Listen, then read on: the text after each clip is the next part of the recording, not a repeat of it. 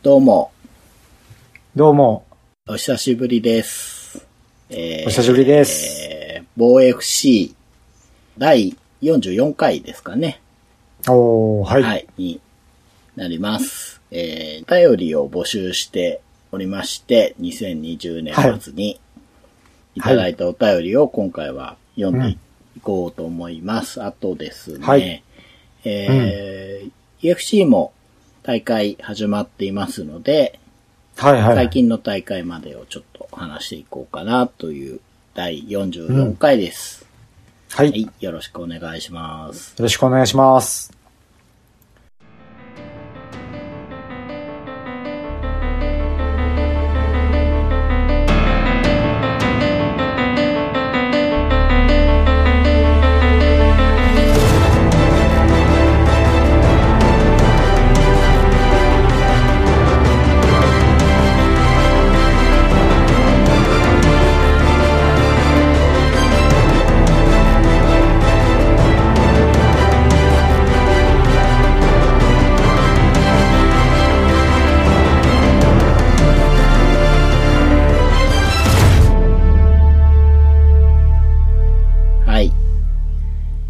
えー、な、名乗りませんでしたっけ？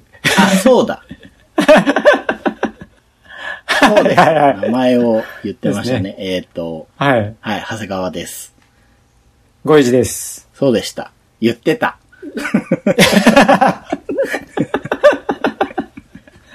言ってました、言ってました。はい。はい、じゃあ、あの、改めまして、お便りを読んでいこうと思うんですけれども、あの、ここ何年かやってる年末に募集する企画、プレゼントで、えーお便りを釣っているというか、えー 悪い、言い方ですね。悪い言い方でしたね。ええ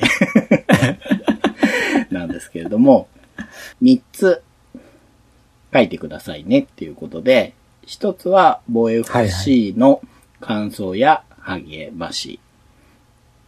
で2つ目が2020年マイベストボドゲということなんですけれども、2020年に発売したものでも、2020年に初めて遊んだゲームでも、2020年に遊んでみたら面白さを再確認、もしくは再発見したゲームでもいいので教えてくださいという。と、プレゼントしているゲームどれがいいですかっていうことなんですけれども、まあ1番と2番はいを読んでいこうかなと思います。はい。はい。えーじゃあ、僕の方から、えーお便りいただいた順にはい読んでいこうかなと思うんですけれども、最初にいただいたのが、高橋さんから、えーいただきまして、えー、ボ FC への感想の方がですね、2020年は更新が少なくて寂しかったです。時節柄どうしてもボードゲームで遊ぶことも自由にできないかもしれませんが、テレビや YouTube などでたくさんの方がボードゲームを遊んでいるのを目にする機会が増えました。新規のファンが増えた今こそ、ボ FC さんのような熟練の方々の声をみんなに届けて、さらにボードゲーム文化が発展していけばと願っております。ということです。ありがとうございます。ありがとうございまそす。して、高橋さんの2020年ベストがバラージということで、うん。はい、理由なんですけれども、たくさんピックアップしたいゲームはあったのですが、やはり今年はバラージでしょうか。大好きなシモーネ・ルチアーニとトマソ・パティスタさんの共作です。ホイールでのリソース管理、水流とダムをめぐるインタラクション、拡張ルールも含めて非常に悩ましく、周りからも絶賛される面白さでしたということですなる。ほど。えー、やってないんですよね、バラージ。おー、はいはいはい。星さんやそうですかやっ。てませんでしたっけ？僕やりましたで。すよね。うん。一回だけだったんですけど、はい。あのー本当高橋さんのコメントに凝縮されてますね。模範的な。模範的な リソース管理、うん。水流とダムをめぐるインタラクション。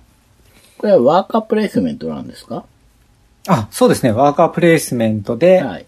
ただこう、独特なのがこう、使った資材がホイールでこう、ぐるぐる回ってきて。一周したらまた使えるようになるよみたいなこう、リソース管理があるんですよ。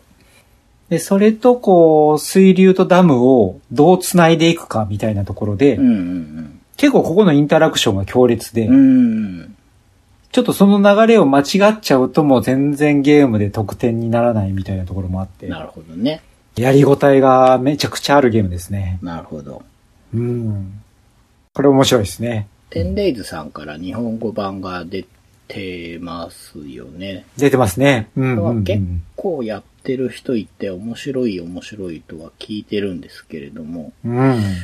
うん、僕も機会があればやりたいなと思います。な結構コンポーネントすごいですもんね。あ、すごいですよ。うん。豪華ですしね。ね重さも結構ありますし。はい。うん。ありがとうございます。ありがとうございました。じゃあ次が、恥山丸右衛門さんですね。はい。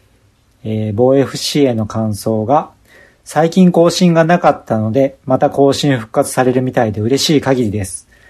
ベストボドゲ会は購入の参考になりますので、ぜひ2020ベストボドゲお待ちしてます。そして今年も楽しい企画ありがとうございます。昨年に引き続き企画に参加させていただきますね、ということでいただいてます。はい。で、2020年ベストが、えーウミガメのスープうん。ですね。はい。今年は初対面の人や職場でボードゲームって言ってもいろいろ種類があって、例えばみたいに初心者に一問出したりした場面が多かったので、幻冬者さんから出ているウミガメのスープシリーズを挙げさせてもらいました。難易度が記載されているのと、ブラックストーリーズよりかなり簡単なのが逆に初心者でも回答にたどり着ける点が良かったです。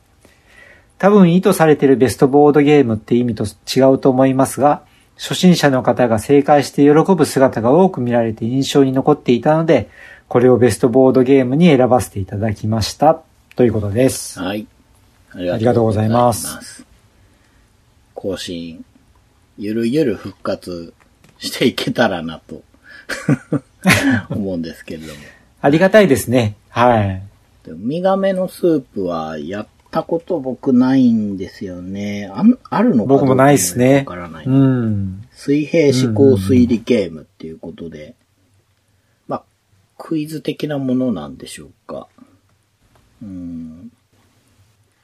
でウミガメのスープじゃないんですけど、はいは最近やったので、あー名前が思い出せない。なんかね、でっかい地図をみんなで見て、犯人どこに移動したかなみたいな探すゲい。ーム。ほー。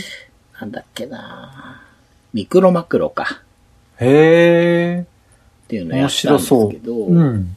それもなんか、ゲーム化って言われると、ちょっとこう、僕らがイメージする感じとは違うんですけど、はいはいはまあ面白いんですよね。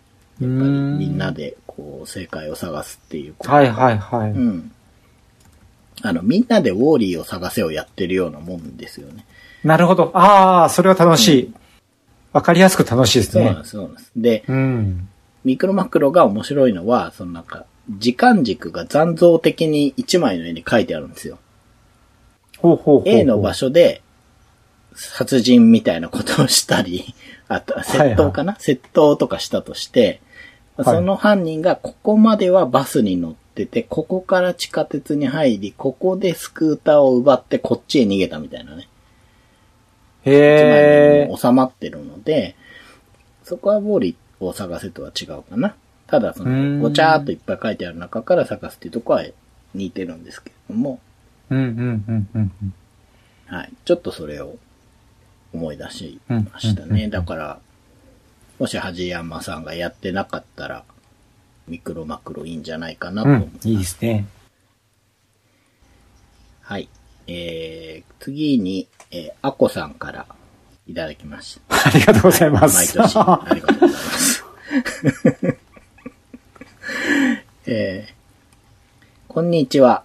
この前家で子供と映画のマスクを見たときに若きキャメロン・ディアスが誰だかわからなかったアコでございます。何の話だっていう。そうか、出てたんですね。ですね。ヒロイン役ですよね。そうか。ジム・キャリーは全然変わんないですけどね。変わんないですね。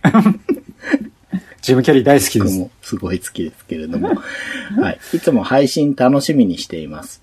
今年配信が少なかった分、来年がよりマニアックな格闘技とゲームの話をされるのではと今からワクワクしています。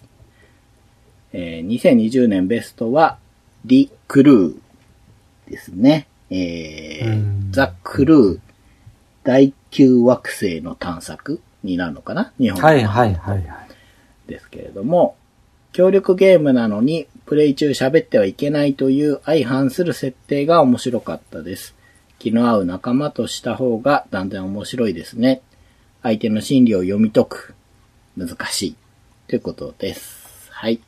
なるほど。そうですね。トリックテイキングで協力っていうことで、これも話題になりましたね。そうですね。相当話題でしたね。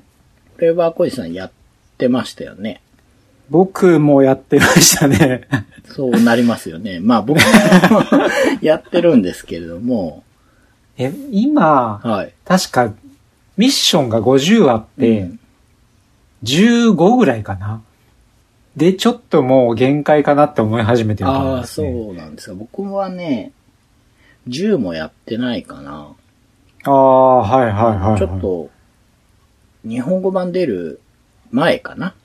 に、うん。やらせてもらったんですけど、はいはい。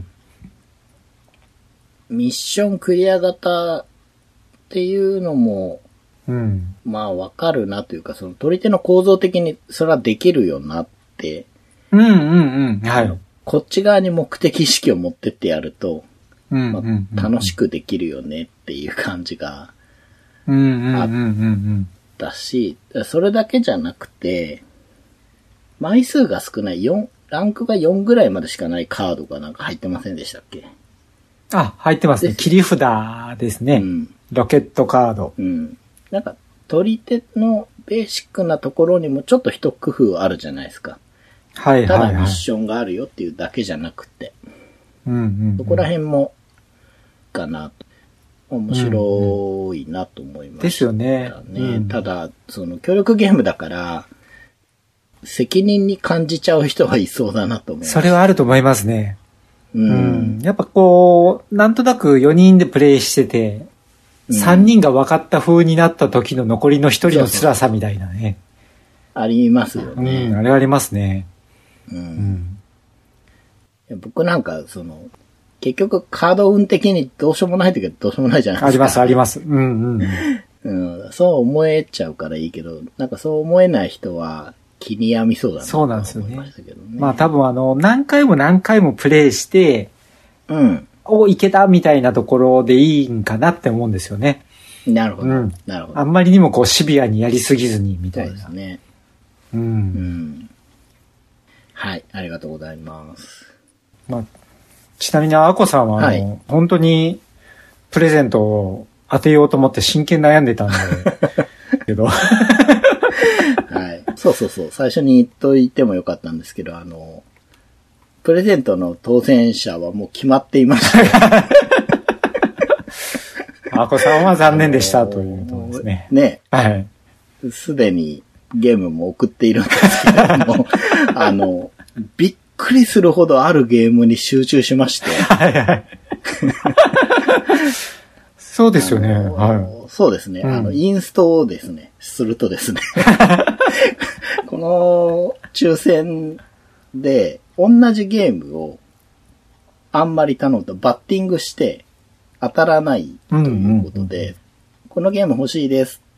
で、同時に私のナンバーは1番ですとか、い。うん。6番ですとか、はい。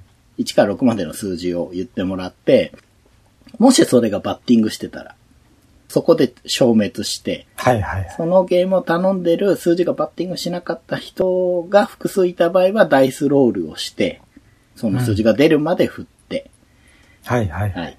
その方に当たるというシステムを今回やってみたんですが、びっびっくりするほど本当同じゲームに 応募が殺到してですね。これはいかがなものかと思って、あの、締め切り少し前に、はい。あの、皆さんに連絡しまして、とあるゲームに集中しておりますと。はいはいはい。今、変えてもいいですと。はい。でゲームは変えないけど数字は変えるとか、それもいいですと。で、皆さんどうしますかってやったんですけど、びっくりするほど、裏を書いて、私は変えませんっていう、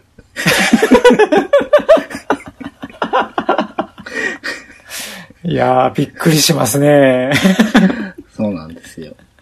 うん。だから、なるほどあの、皆さんが頼まなかったゲームを頼んだ人が、あの、ダイスを振ることなく、ゲームを獲得したり、あの、数字を変えたことにより、こうバッティングをくぐり抜けたりとかいう人が、まあ、なるほど。あの、ゲームを掴み取ったり、今回はしておりますというね。はあ。で、まあ面白いんで、うん。またあれば、もう一回同じやり方をしてみようかなと思ってるので、はい。お子さん残念でしたけれど。残念でしたはい。はい。また挑戦してみてください。はい。じゃあ、はい次をお願いします。じゃでお次がコロさんですね。明けましておめでとうございます。いつもごえじさんと仲良くさせていただいているコロと申します。ポッドキャスト親バカゲームミュージアムのコロ館長さんそうですね。はい。はい実は、あの、僕の実家のあるあたりの方というのを僕は知ってるんですけれども。ほー狭いですね。やっぱり世の中で。あちらのポッドキャスト聞いてる感じ、多分、そんな遠くないなと思ってるんですけれども。はい。へーはい。はい。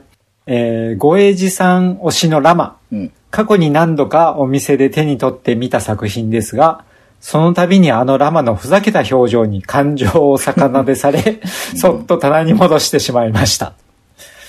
えー次に店舗に行った時はもう一度ラマと向かい合ってみようと思います。うん。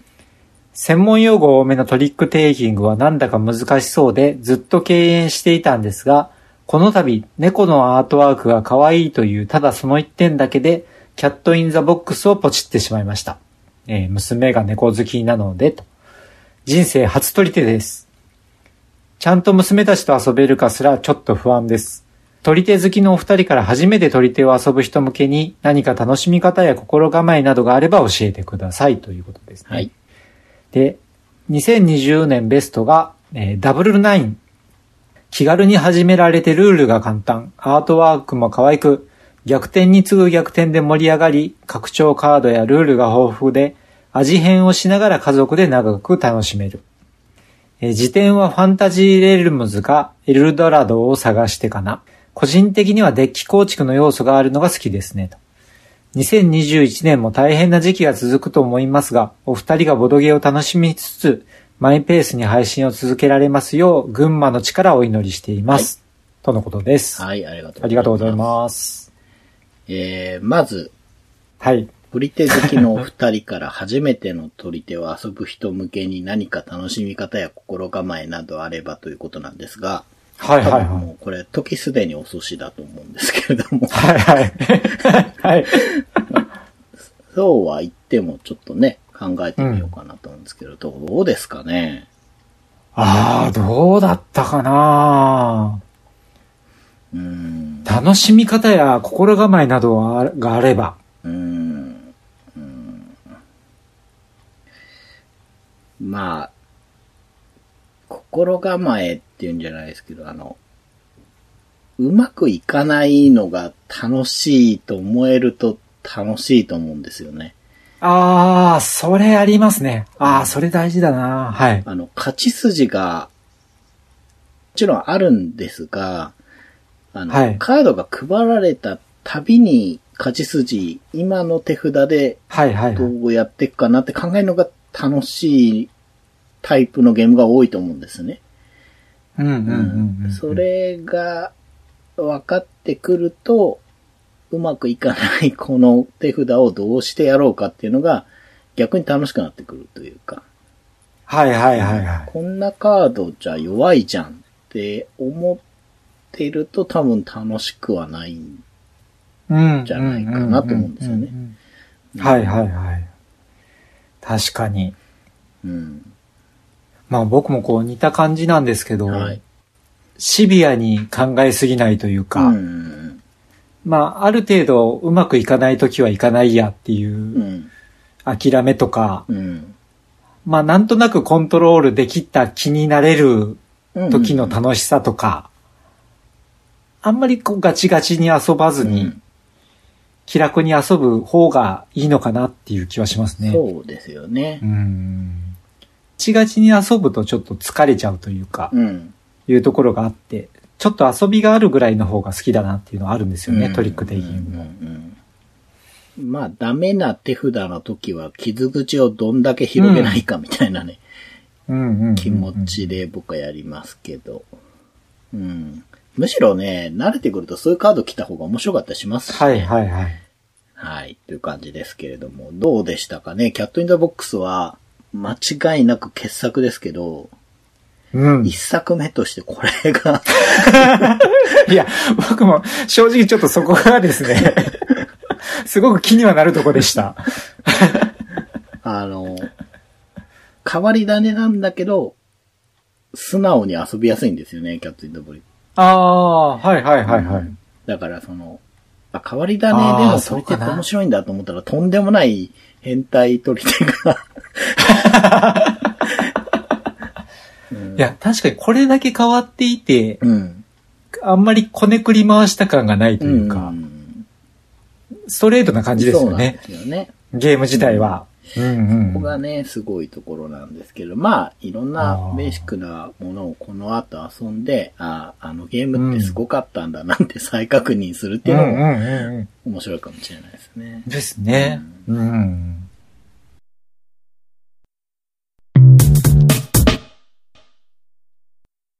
はい。えー、次はですね、佐藤さんからいただきました。ありがとうございますはいす。。防 FC への感想は、えー年末会でようやく FC7 を補給できました。なんだか懐かしさすら感じる放送でしたが、UFC もコロナ禍の中頑張っていたのがよくわかりました。2020年ベスト KO の動画などを見ましたが、やっぱりいいですね。個人的にはコディ・ガーブラントが復活してくれたようで嬉しいです。ということです。はい。そして、えーボードゲームの方ですけれども、ベストは、テラフォーミングマーズだそうです。うんうん。はい。ゴエジさんも挙げられていましたが、テラフォーミングマーズです。2020年の大晦日に遊んで、あまりの面白さに2021年年始早々にも遊んで、ただいま我が家でヘビロテ中です。ということです。ありがとうございます。ありがとうございます。本当滑り込みで2020年ベストになってますね。最終日ですね。最終日に。うん。いや、しかし、罪といえば、佐藤さん、そうです。その佐藤さんが、僕と時を同じくして、テラフォーミングマーズを崩したというのがなんか感慨深いですね。あの、もう、陰謀論者の口。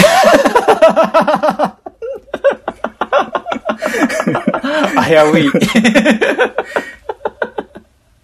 長谷川さん気づいてますかマヤ歴だと、とかそういう感じになりそうな。これは偶然じゃないんですよってマヤ歴のこの年に火星の位置はここでして、っていうね。まあでもそういう人も出てくるんじゃないかなっていうぐらい人気ですよね、ですね。やっぱり面白いですね。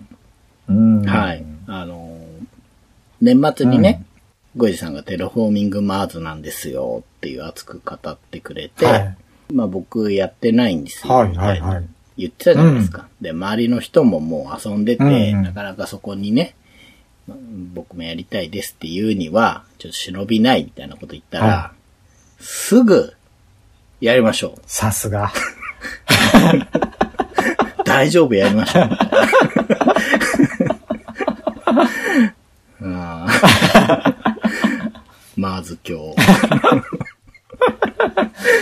早いですね。まず今日早いですね。う。うんん。まあでもそれだけのゲームなんだなっていう気がしましたけど、あと佐藤さんね、あの、嬉しいことに UFC の方のね、お話も出してもらってますけど、はい。そうですね、ボディガーブランドが復活してくれたようで、僕も嬉しいですけどもね。はい。ありがとうあございました。りがとうございます。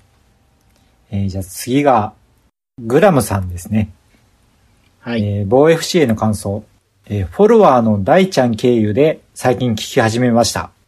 大変な時代ですが更新楽しみにしています。はい。えー2020年ベストが、アンシンカブル、不沈ですね。はい。はいありがとうございます。ありがとうございます。で、この、えー、不沈というゲームが、あの、申し訳ないんですけれどもね、勉強不足で僕知らなかったんですけれども、はい。あの調べてみたら、グラムさんがね、ご自身で作ったゲーム、はあの、情報がすごく少ないんですが、ラミネートをした船が書かれたカードを水に浮かべて、えー、その船のね、はいカードが6分割されていて、サイコロの目が書いてあるんですけど、そこにね、サイコロを載せてある写真を見つけまして、ここから。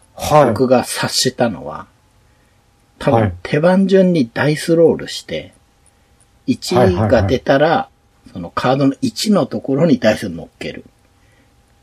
ほー。2が出たら2のところ乗っける。みたいなことをやってて、はいはいあの、はい沈めちゃダメっていうゲームなんじゃないかなと思ったんですが、おーおーおーはいはい。面白そうですね。普通に面面白い。白い気がしま。ますすよ、それは。うーん、ですね。まあ、バランスゲームになるのかな。はいはいはい。はい。勝負数発行されたみたいで、うんうんうん。うん、テスト版なんでしょうか。なかなか出会う機会はなさそうなんですけれども、うんうんうん。機会があればぜひやってみたいなという。はい。はい。ねあの、このゲーム遊ぶときは、あの、タオルを敷いた方がいいみたいなことが。なかなか聞かないなと思って。バシャってなるかもしれないですからね。そうなんですよね。なるほど。はいというわけで、えー、ありがとうございますありがとうございました。うん。次がヒロさんからいただきました。えー、ボイフ c への感想は楽しみにしています。これからも頑張ってくださいと。で、2020年ベストはバラージ。おーバラージ2票ですね。おー強いですね。バラージってうん。2019年のゲームだから結構長く愛されているのかな？そうですね。うん。あんなね、2時間じゃ済まないんじゃないですか？インスト入れたらいです3時間ぐらいでしょ、きっと。結構重いですうね。ん。重いしまた悩みますからね。結構。うん。そうですよね。インタラクション強いって言ってましたもんね。インタラクション強いです。で、結構取り返しのつかない要素もあるんで、うんうんもう波に乗れないとみたいなところがあるんで、うん。うん。やっぱりこう悩みますね。でもまあ悩、あっという間ですね。やっぱどんだけ時間かかっても。ああ、体感時間そのくい。らい、そうそう、体感時間がう。ん。うんいいゲームですね。うん。確かソロでもできるんですよね。あ、ですね。ソロルールもありましたね。それも2020年っていううん。時代にはうんまあいいのかな、確かに。ど、どうなんだろうどのくらいいるんですかね ?2 時間級を一人で広げて遊ぶ人っていうのは。あででももいるかなね、あの、やっぱ、オモゲーとかでも最近はソロプレイが標準装備に近い感じになってきた感はありますよね。そうですよね。う。うんん。ね僕はもう、二人ゲーですらロクスポやらないんで、一人なんて全然 考えたことがないんですけど。うん。まあ、そういう意味では、時代に合わせてボードゲームがちゃんとこう変化をしているってことだから、うん、それを作れるやっぱりデザイナーがすごいなと思いますね。いや、そう、確かにそうですね。うんソロって全然違いますもんね、きっと。と思いますね。やっぱり、うんだって、うんバラージュなんか特にインタラクションが強いんですよっていう話だから、うん。うん、それがね、一人でそうですよね。全然違うことになっちゃうだろうから。うん、うん、うん。ううんんはい。ありがとうございました。ありがとうございます。えーじゃあ次が、哲郎さんですね。はい。えー長谷川さん、ごえじさん、こんにちは。防 FC 更新をいつも楽しみにしています。昨年末の更新は、これぞ防 FC というべき恒例の階級別のお二人のベストボードゲーム発表のスペシャル回で、とても面白かったです。長谷川さんもごえじさんもお忙しいかと思いますが、今年も更新を楽しみにしています。また、オンミックスの更新も楽しみにしています。はい。えー私の2020年のマイベストボドゲ、うん。初めて遊んだボードゲームのうち一番面白かったゲームは、中量級のハバナ、重量級スパイリウムです。ハバナは手番順の決め方が独特のシステムのゲームです。スパイリウムは変則的なワーカープレイスメントリムーブメントで3次元倉庫の街とも言うべきゲームです。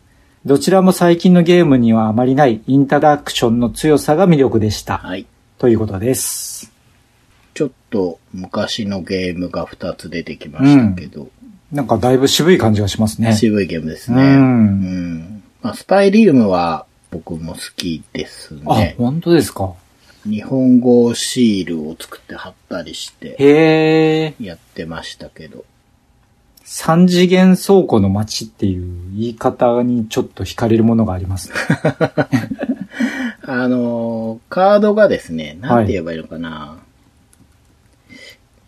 マス目状に並べてあるって言えばいいのかなほうほうで、、そのカードとカードの間にミープルを置くんですよ。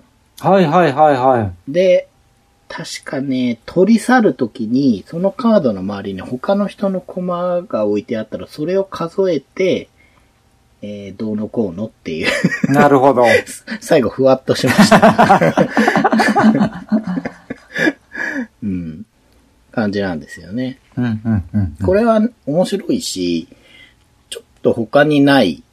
ゲームだと思います。かなり独特。うんで、うんハバナの方は、ちょっとわかんないんですよね。うんキューバってゲームのカード版みたいに言われてたやつだと思うんだけど、はいはいはいちょっと気にしてた時期があったんですけど、ほうほうほう。カードの一部に直接攻撃みたいなやつがあるって、レビューを確か読んで、へえ。あじゃあ自分向きじゃないかなとは思ってたんですけど、うんうん。うん哲郎さんの好きなゲームは結構被るとこがあると思うので、はいはいはいはこう言われてしまうと気になってきますね。い。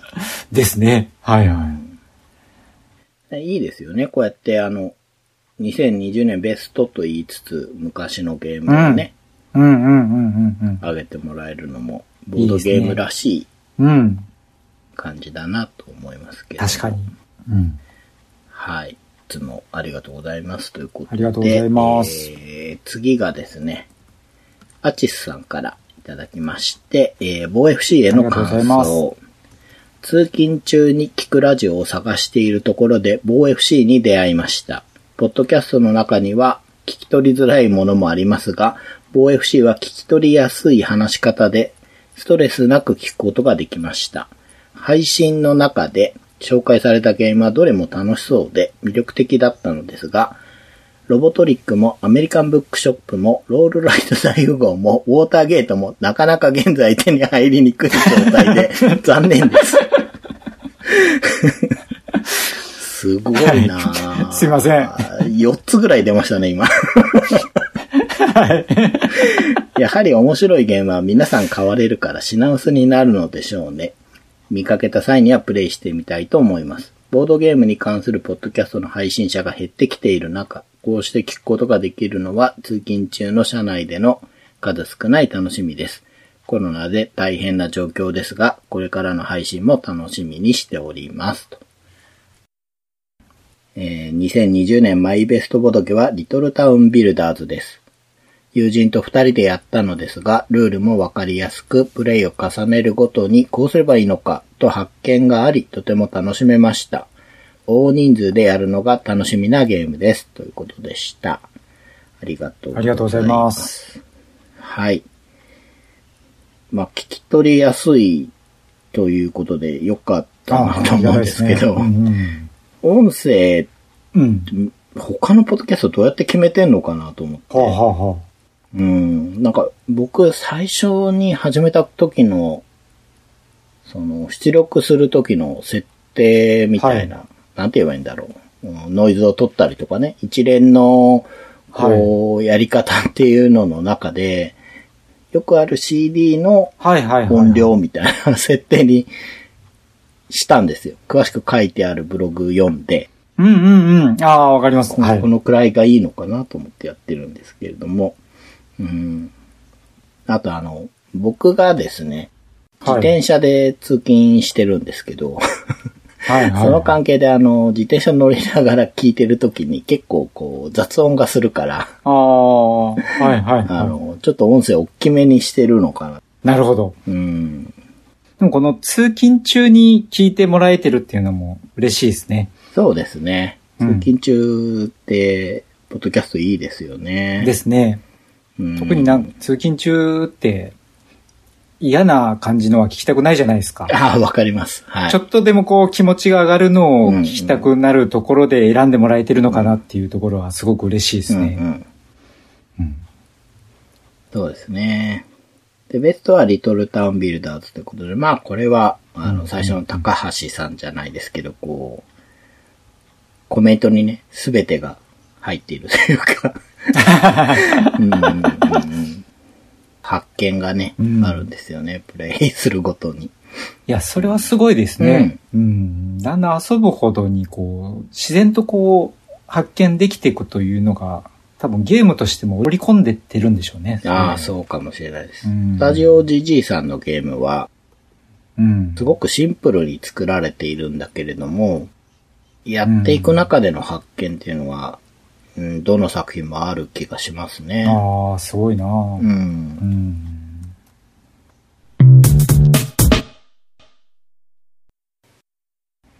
えー次が、えーのことさんですね、はいえーいつも楽しく拝聴しております。この手のお便りを初めて出してみようと思いました。お二人のおすすめのパンデミックを教えてください。だいぶ、だいぶギュッと絞ってきましたね。うん。えっと、2020年ベストが、えーウィザードですね。えー2020年に初めて遊びましたが、これはもしかしてみんなが面白いって言ってるやつですよね、わかります。というゲームでした。プレイの最中、しみじみ面白いなぁと思うタイプのゲームでした。今、ナウシカを初めて見て面白いと言っちゃうくらい、めちゃくちゃ今更感がありますが、ということでいただいてます。はい。いやいやー、いい。面白い、面白いですね。いいですね。あの、じゃあ一個一個片付けていきますかね。まずあの、お二人のおすすめのパンデミックということなんですけれども、はい。二つ問題がありまして、えー、お二人っていうのがちょっと難しいんですね。あの、ボイフチーでは、あの、パンデミックエキスパートはゴイジさんの方になってますんで、僕の方は、ね、役不足ということで、はい。いえいえ、とんでもないです。どうですか、ゴイジさん。まあ僕はやっぱりパンデミックレガシーは一番面白かったですね。